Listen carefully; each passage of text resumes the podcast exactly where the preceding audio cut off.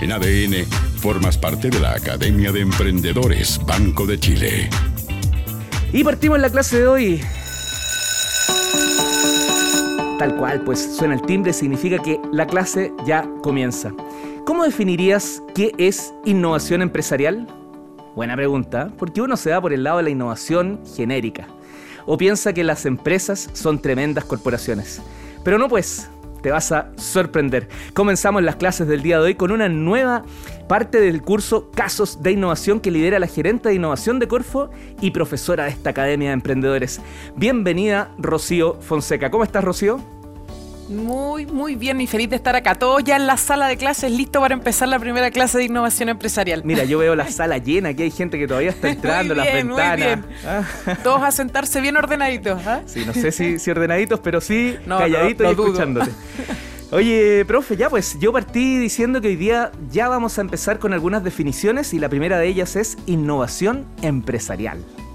Sí, ahí leo, hay muchas definiciones de innovación y nos tendemos a marear. Los startups, los emprendedores, etcétera, las pymes buscan la definición y buscan, y hay mucho, mucho, mucho. Y como nosotros la definimos es básicamente cómo a través de un problema, a través de una oportunidad, se ayuda a las empresas a que busquen estas soluciones de una manera novedosa, a generar nuevos ingresos o nuevos ahorros. La innovación empresarial que nosotros trabajamos está full orientada a ayudar a las empresas de todo rubro, tamaño o antigüedad a generar valor agregado para sus negocios y eso se transforma en ingresos, o sea, más platita al bolsillo o más ahorro. Así de simple. Así que full orientación al negocio y a, a generar valor para la empresa. Parece que la palabra clave aquí es novedoso, novedosa. Así es. ¿Por ahí, ¿Por ahí va el tema como principal? ¿Desde ahí lo tengo que enfocar para hablar de innovación? Eh, efectivamente, y es, una super, es un súper buen punto, porque tiene que ser distinto. Si todo el mundo lo hace, ¿en qué yo me diferencio? Entonces, tiene que ser algo que sea poco obvio, algo en donde tú veas un problema, veas una oportunidad, en donde tú mires para el lado y digas, oye, ¿sabes que esta cosa nadie la ha resuelto? Puede que haya algo por ahí. Y por eso es tan importante que sea novedoso, que sea distinto, y el nivel de novedad de repente depende, porque si estamos en una región, en un territorio donde nunca se ha implementado una solución, por ejemplo, eh, puede que para la región sea novedoso o puede que para el país completo y ya cuando estamos hablando de innovaciones a nivel mundial, porque para todo el mundo son novedosas. Pero claro, efectivamente acá la palabra clave es que tiene que ser novedoso pero lo que más también estamos apuntando y sobre todo con las necesidades países y mundiales que tenemos hoy día es que resuelvan un problema, Leo. Yo creo que ahí hay un, hay un tema no menor del cual nos tenemos que hacer cargo tanto los emprendimientos como las empresas de todo tamaño, rubro y antigüedad. Profe, a lo mejor me cruzo para otra clase más adelante, pero aprovechamos porque, porque quedó ahí. Y tiene que ver con hasta, hasta dónde yo tengo que mirar, investigar, cómo yo valido si realmente este problema no está solucionado. Eh, tengo que buscar, buscar, investigar también en otros países, o la verdad es que más bien debo hacerlo territorialmente en mi región y con eso como punto de partida basta. Lo vamos a conversar en otra clase, pero efectivamente eso es súper importante para determinar el alcance de la innovación. A lo mejor para los que son más tradicionales, y acá traigo un caso que espero que les guste, em, innovar es súper difícil. A lo mejor llevan 40 años, 50 años haciendo lo mismo y quieren empezar a hacer cosas distintas. No te vaya a poner a mirar el mundo al tiro a lo mejor, porque va a ser súper inalcanzable. Pero si tú partes de repente por tu territorio o por tu misma empresa o por tu mismo sector de la industria, tú dices, mira, acá hay algo que, que no está muy resuelto y lo empiezo a solucionar. No es necesario de repente mirar al mundo completo, sino que uno mira para el de al lado y en, ¿cómo, se dice? En, el reino de los ciegos, el tuerto es rey, empezar a ver pequeñas cosas, ¿cierto? Generan cambios e innovaciones que nos pueden cambiar el negocio completo. El profe Esteban Carbonell, eh, que lidera toda la parte de creatividad, siempre nos dice, una cosa es mirar con los ojos de la divergencia y otra con la convergencia. Y ahí me imagino que tiene que existir, profe, un balance entre creatividad y disciplina, ¿o no?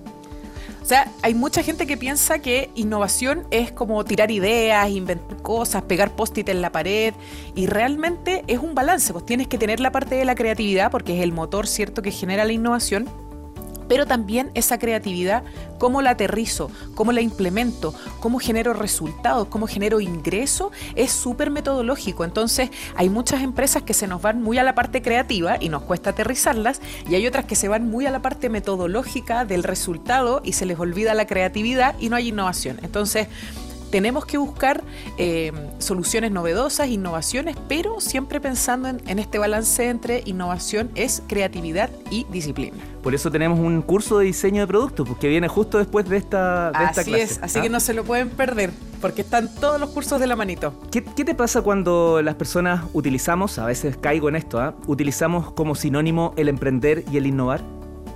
Es un error súper común y es distinto. Innovar, como, les decíamos al principio, es buscar una solución a un problema o ver una oportunidad y generar productos novedosos que, que, puedan generarle a las empresas nuevos ingresos o nuevos, eh, o nuevos ahorros pero el emprendimiento no necesariamente es innovación.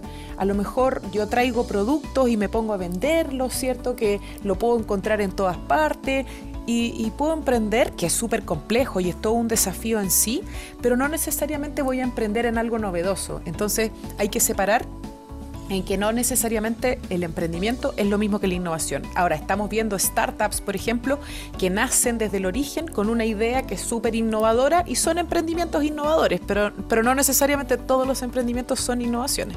¿Y, ¿Y consideras que es correcto decir que es democrático, que todos pueden innovar? Es un músculo que se entrena, no sé si es democrático o no, pero, pero yo, yo, yo, yo siempre soy de la idea que es un músculo que se entrena. Y acá em, uno se hace, uno no nace con el músculo de la innovación.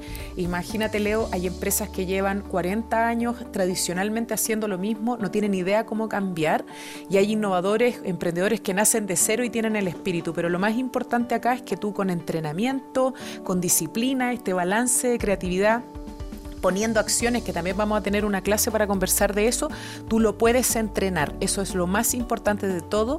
Acá volvemos a recargar recalcar que no importa ni el rubro, ni el tamaño, ni la antigüedad de la empresa, siempre se puede innovar y se aprende. Así que hay que, y por eso vamos a tener todas estas clases donde vamos a estar enseñando los procesos de innovación. Y por cada aprendizaje, por cada concepto como el, como el de hoy día, que tiene que ver con la innovación empresarial, lo vamos a ir aplicando también a un caso. Algo escuché que ibas a comentar de, uno que para el día de hoy. Mira, para que veas que siempre es tiempo de innovar, nosotros tenemos a unos amigos que queremos mucho que se llaman Converplast. ¿Y por qué nos gusta tanto Converplast? Porque ellos vienen, son una empresa que tiene 48 años, es una empresa familiar, ¿cierto? Y del rubro de los plásticos, que es un rubro que hoy día está súper mal mirado por todos los efectos ambientales que trae, ¿cierto?, la producción de, de, estos, de estos productos.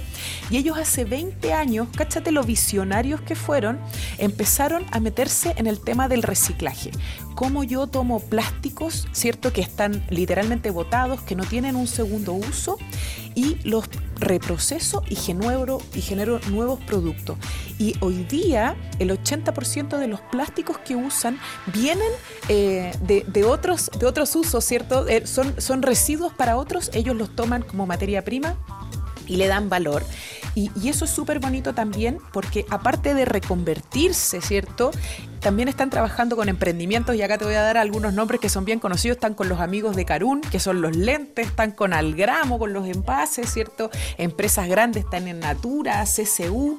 Entonces tú te das cuenta que una empresa tradicional que de repente siempre ha hecho lo mismo, un día decide cambiar, decide ver las oportunidades y los problemas y por eso es tan importante preocuparse de los problemas y decir, con esto yo tengo una oportunidad para cambiar. En vez de echarme a morir y decir, oye, la ley REP, se acabaron los plásticos, estoy sonado, no, ellos toman las riendas hace muchos años atrás y deciden empezar esta transformación y empezar a generar este músculo de la innovación y hoy día van al extremo más allá y están trabajando en un proyecto en la Patagonia que se llama Atando Cabos, en donde recolectan estas cuerdas de pescar que son súper difíciles de procesar junto a los pescadores locales, junto ¿cierto? A, las empresas de la zona que están con ExxonMobil creando nuevos materiales y reutilizando todo eso. Entonces imagínate algo que era un residuo, que nadie lo quería, que contamina las aguas, que contamina nuestro entorno, cómo una empresa lo toma de trabajo de manera colaborativa y en donde todos ganan se generan productos nuevos. Y acá es un ejemplo súper bonito de que es una empresa tradicional, de que es posible reconvertirse, adaptarse a las necesidades, adaptarse a los cambios y no solamente por un tema de generación de ingresos o ahorro, sino que también de generar eh, externalidades positivas sociales y ambientales. Así que siempre, y, esto es un, lindo ejemplo para partir, siempre se puede, nunca es tarde, siempre se puede empezar a, a innovar no importa ni el rubro, ni el tamaño, ni la antigüedad de la empresa. Estoy revisando el sitio web para quienes están conectados y para los alumnos aquí de la academia, Conver, como conversar pero mal escrito, con M y B larga, converplast.cl.